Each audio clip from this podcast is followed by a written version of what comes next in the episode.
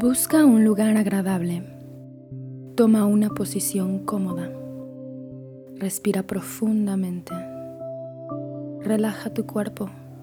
Concéntrate porque estás a punto de entrar en sesión.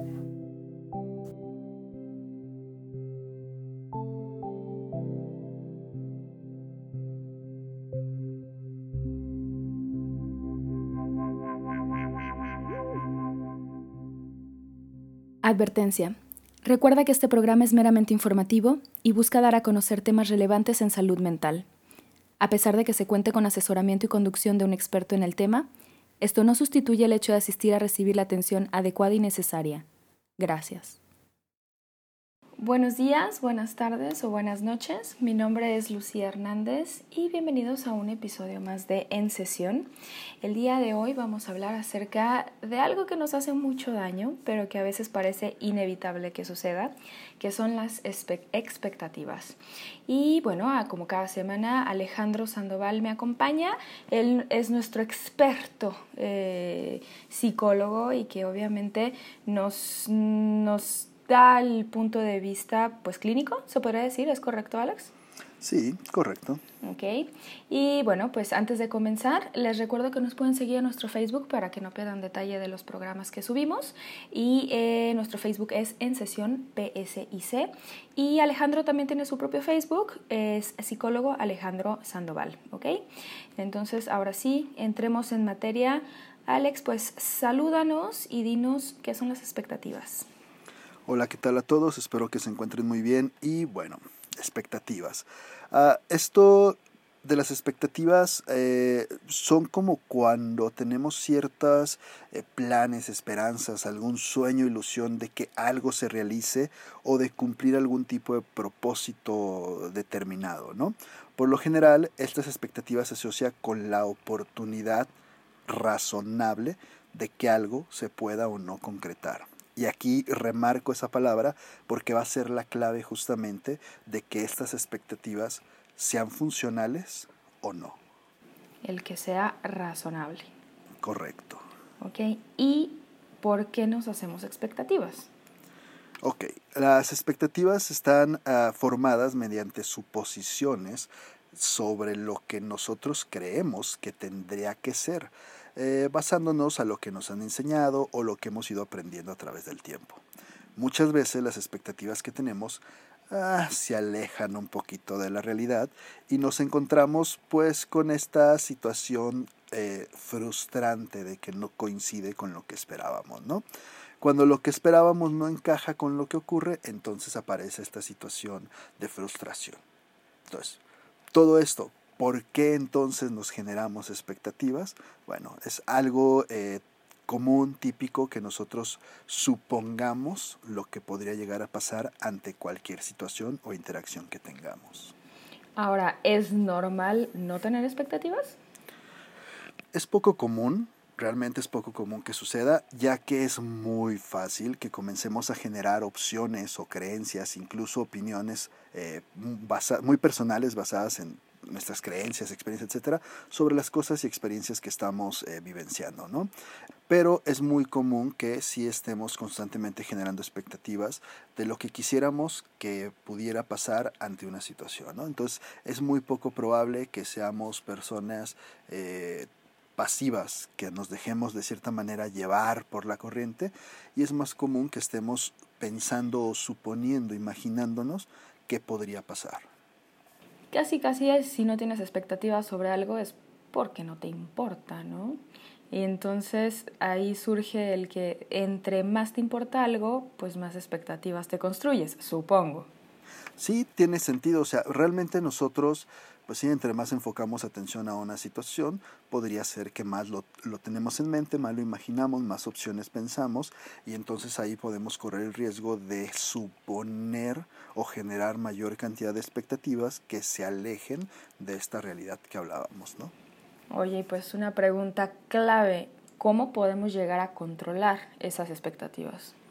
Ok, aquí, bueno, necesitamos aprender la diferencia entre lo que realmente nosotros eh, podemos controlar y lo que no. ¿Por qué? Porque estas expectativas muchas veces se basan en justamente el creer que todo va a ser de acuerdo a lo que nosotros pensamos o suponemos. Entonces, no se pueden controlar pensamientos ni actitudes de otras personas, tampoco las circunstancias que nos van pasando al día a día. Sin embargo, lo que sí podemos controlar es la forma en la que yo me relaciono, en la que yo interactúo con estas situaciones e incluso la forma en la que pienso al respecto de estas y cómo puedo llegar a hacerles frente a estas situaciones. Ok.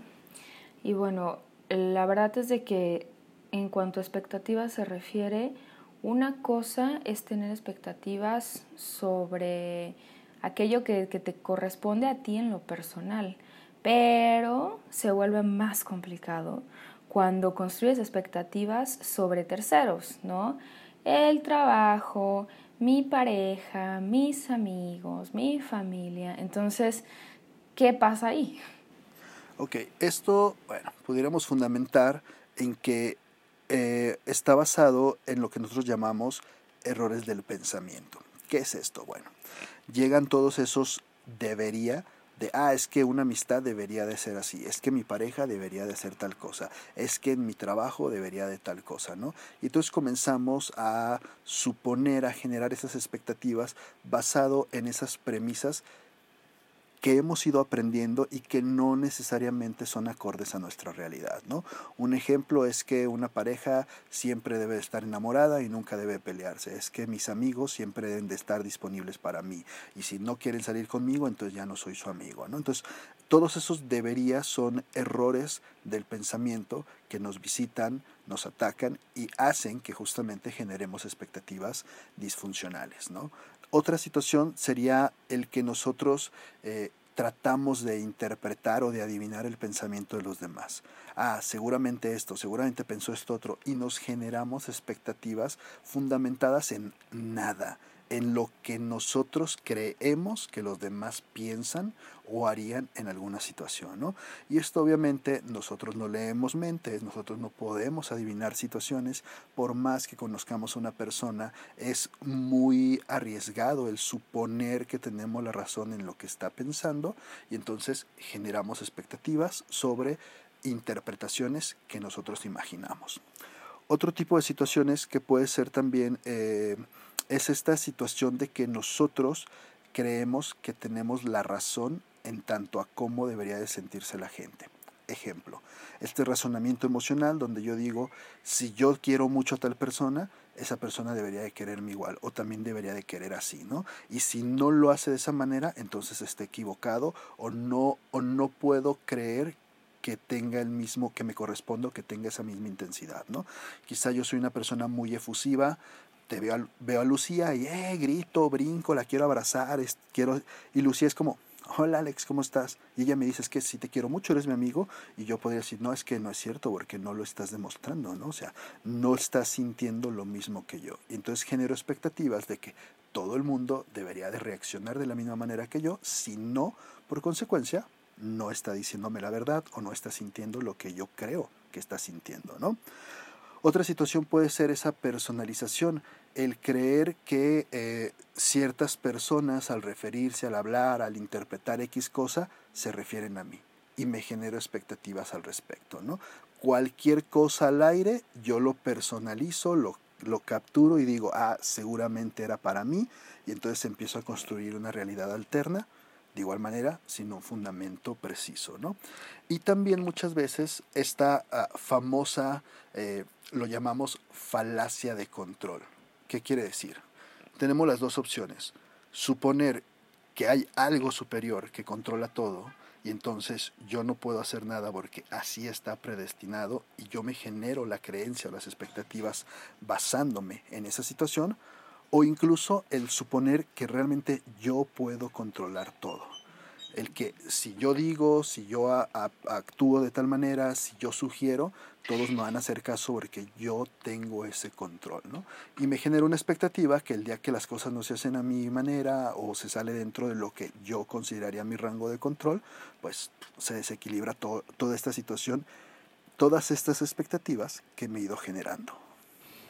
Muy interesantes los ejemplos que, que dices y además lo que me viene a la mente es el hecho de que en este escenario, o sea, hay tantas razones por las cuales nosotros podemos crearnos expectativas que al final del día nos lastiman, pero que lo importante muchas veces es darte cuenta que eres tú mismo quien te está lastimando, que es un problema tuyo, que es algo que tú tienes que identificar, desaprender, controlar, porque en realidad la otra persona a lo mejor tú puedes estar estresadísimo de que, ay, no, es que parece que no me quiere porque, eh, no sé, cumplimos mes, no me regaló nada, o sea, y tú ya tienes como toda una película en tu cabeza, pero en realidad la otra persona a lo mejor no expresa su cariño de esa forma o simplemente se le olvidó y está bien, ¿no? O sea, mil cosas que pueden pasar de, del otro lado y tú ya estás sufriendo, pero en realidad el que tiene el problema eres tú.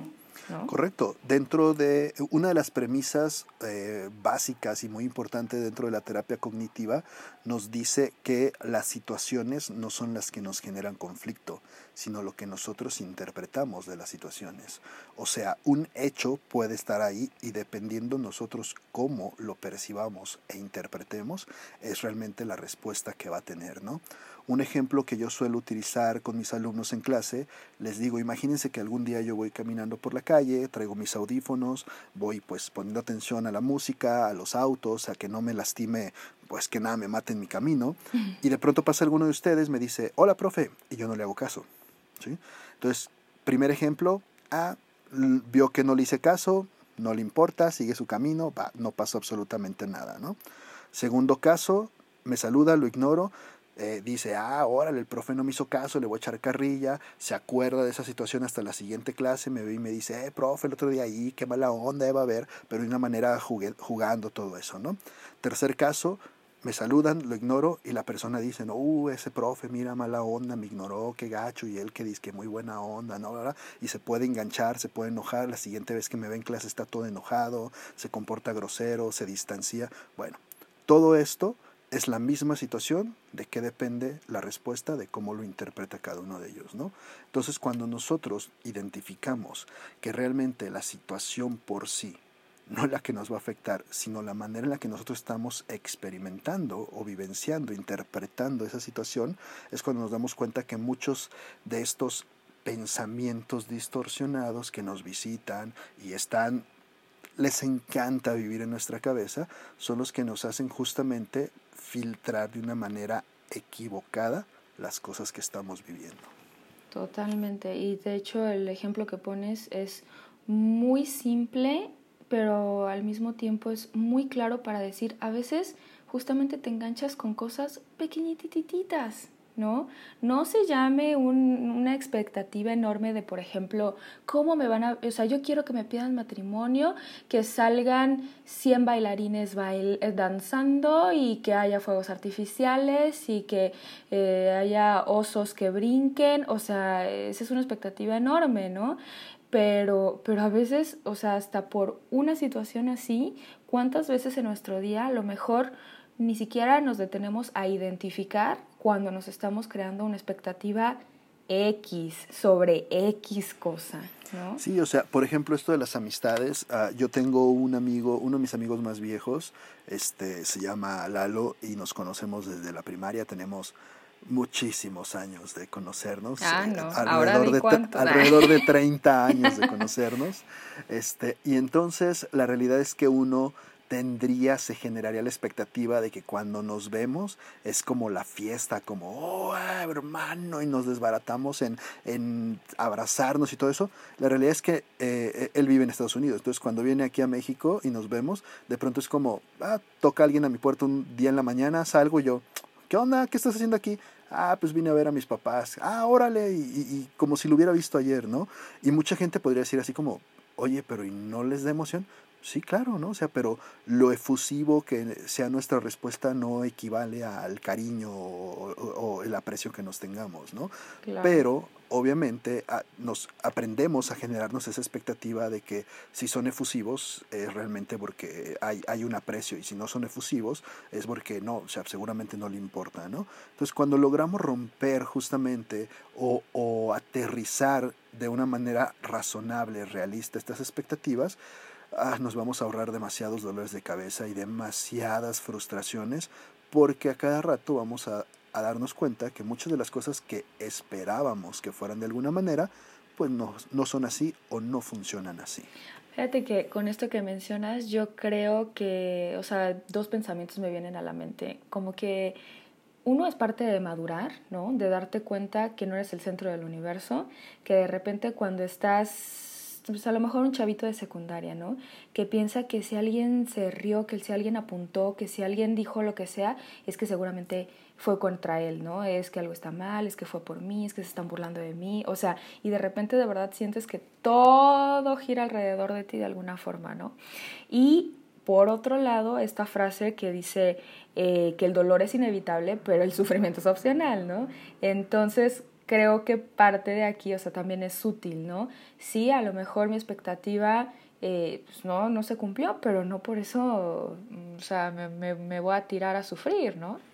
Sí, o sea, vamos, vamos suponiendo otro ejemplo donde yo estoy conociendo a una persona de manera romántica para ser mi pareja y yo me genero la expectativa de que uh, va a querer casarse, vamos a, hacer una vida juntos, etcétera, y después la persona me dice, oye, es que sabes qué, pues yo no quiero ni siquiera tener familia, es más, ni siquiera sé si me quiero realmente casar o no, este, la verdad es que yo estoy muy a gusto, así, cómodo, entonces después yo me decepciono y siento una traición, ¿de qué? de simplemente esa expectativa, esa creencia que yo me generé solo. ¿sí? Por eso aquí insistimos siempre en que es muy importante la comunicación, para no formar expectativas fundamentadas en nada. Claro, y vivir largo tiempo con una expectativa, sobre todo en decisiones tan pues fundamentales como el formar familia, casarse, este, no sé, cambiarte de país, ese tipo de cosas que, que de repente, pues sí, definitivamente hay que hablarlas y, y después que no te caiga todo como un balde de agua fría. Correcto. Pero a ver, aquí la, entonces la parte medular es cómo podemos desaprender a no tener expectativas de todo. Ok, lo principal es ser conscientes de que no tenemos el control de todo. Habrá cosas las cuales sí podemos influenciar o sí podemos controlar, pero habrá otras cosas, otras personas, otros pensamientos de gente ajena a mí que es obvio que yo no puedo controlar. Entonces tengo que ser consciente de eso. No tengo el control. Entonces las cosas no van a ser única y necesariamente como yo supongo o me imagino. Otra situación importante es evitar estos debería.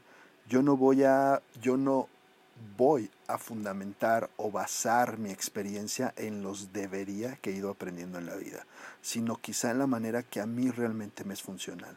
Imaginemos que yo le reclamara a mi amigo Lalo que, oye, es que deberías de recibirme con mucha efusión, si no, no significa, si no significa que no me quieres cuando no es cierto, ¿no? Me consta que el vato me quiere mucho, yo lo quiero mucho y somos muy buenos amigos y no necesitamos ni estar todo el tiempo juntos, ni estar todos los días mensajeándonos y mucho menos vernos todos los días gritando y haciendo escándalo, porque eso no representa para nosotros justamente el significado del cariño, precio que tengamos. Dejamos fuera los debería, ¿sí? Eso va a aligerar mucho. Ahora, de otra manera, es muy importante que aprendamos a identificar los esquemas o creencias que nos hacen o a través de los cuales filtramos e interpretamos nuestra realidad. Identificando su funcionalidad o su no funcionalidad, los podemos comenzar a debatir a ver, ¿realmente yo creo que es la única alternativa en la que puede pasar esto? ¿O realmente será cierto que este plan que me estoy formando es el mismo que la otra persona quiere? Y entonces al darme cuenta que hay cosas que se empiezan a salir, que empiezan a flotar y no tocar tierra, ese debate nos puede ayudar a derrocar, a tumbar, a identificar esos pensamientos que no son funcionales y quitarlos eventualmente necesitamos sustituirlos por algo que no sea mucho más funcional. Y entonces ahora poner ese nuevo filtro nos va a ser mucho más útil a nosotros y nos evitamos muchas consecuencias negativas que no deseamos. Totalmente. Y yo lo digo desde la experiencia propia. Eh, vivir en el debería, en el deber ser, pues al final del día lastima y además el esperar que la gente reaccione como tú lo harías, ¿no? Entonces de repente no te das cuenta, pero le pones una carga a los otros eh, que, que, sale completamente de ti, ¿no? En esa necesidad como de control y justamente te creas expectativas que no hacen otra cosa más que lastimarte, ¿no? Porque al final ellos van a hacer lo que quieran. Sí. Por eso es importante darnos cuenta que no tenemos el control de las otras personas, ¿no? O sea, por más que yo me aferre o desee X cosa, pues al final cada quien es libre de tomar su decisión, ¿no? Vamos suponiendo que yo, este, esta pareja que estoy comenzando a conocer, por más que yo diga, no, es que sí, claro que la voy a hacer que tengamos hijos, pues no, o sea, no necesariamente ella tiene la obligación de cubrir mis expectativas, ¿no? ¿Por qué? Porque ella tiene toda, toda, toda la oportunidad, el derecho de decidir y decir, no, no quiero eso. Entonces aquí es donde, bueno, ya decidimos si estamos de acuerdo con lo que se está ofreciendo, lo que se está poniendo sobre la mesa, justamente como hablábamos el episodio anterior, lo ponemos a discusión, vemos si estamos de acuerdo, negociamos hasta qué punto sí, no, para poder funcionar, si no, pues no se puede, con permiso, y continuamos cada quien por su camino, buscando algo que vaya de acuerdo con lo que nosotros queremos. Totalmente. Alex, pues muchísimas gracias por un programa más.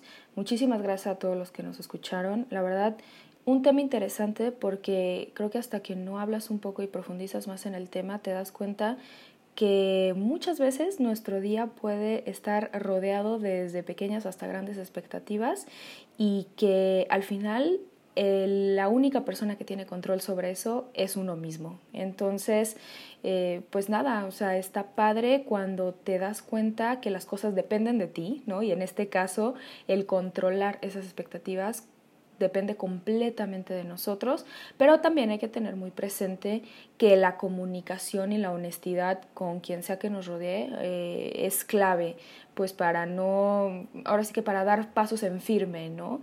Y no nada más estar imaginando, suponiendo este X cuestión. Entonces... y, cabe mencionar que, bueno, no estamos diciendo que tener expectativas sea malo, ¿no? El problema es cuando éstas se salen de eso funcional, de esa realidad, de lo que es razonable, como ya decíamos, ¿no? Ese es el problema realmente. Totalmente. De hecho, fue con, prácticamente con lo que abriste, ¿no? Y mencionaste, tiene que ser una expectativa razonable. Por supuesto, nadie ve el futuro, cualquier expectativa, por más real que sea, se puede caer, ¿no? Pero, pero pues hay expectativas que hacen más daño que otras, ¿no? Y entre más real sea tu expectativa, pues menos va a doler si algo se modifica, ¿no? Porque quiere decir que siempre estuviste más apegado a la realidad.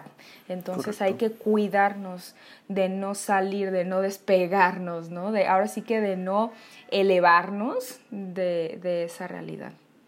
Así es. Alex, pues muchas, muchas gracias. Y pues finalmente les recuerdo que nos eh, regalen un like en nuestro Facebook, que es en sesión PSIC de psicología. Y Alejandro lo pueden encontrar en Facebook como psicólogo Alejandro Sandoval. Muchísimas gracias y espero nos escuchan la siguiente semana. Hasta luego. Esperamos que este ejercicio te hubiera resultado de utilidad, preparándote para llevar una mejor semana. La siguiente sesión está programada para el próximo lunes a través de Spotify. Hasta luego.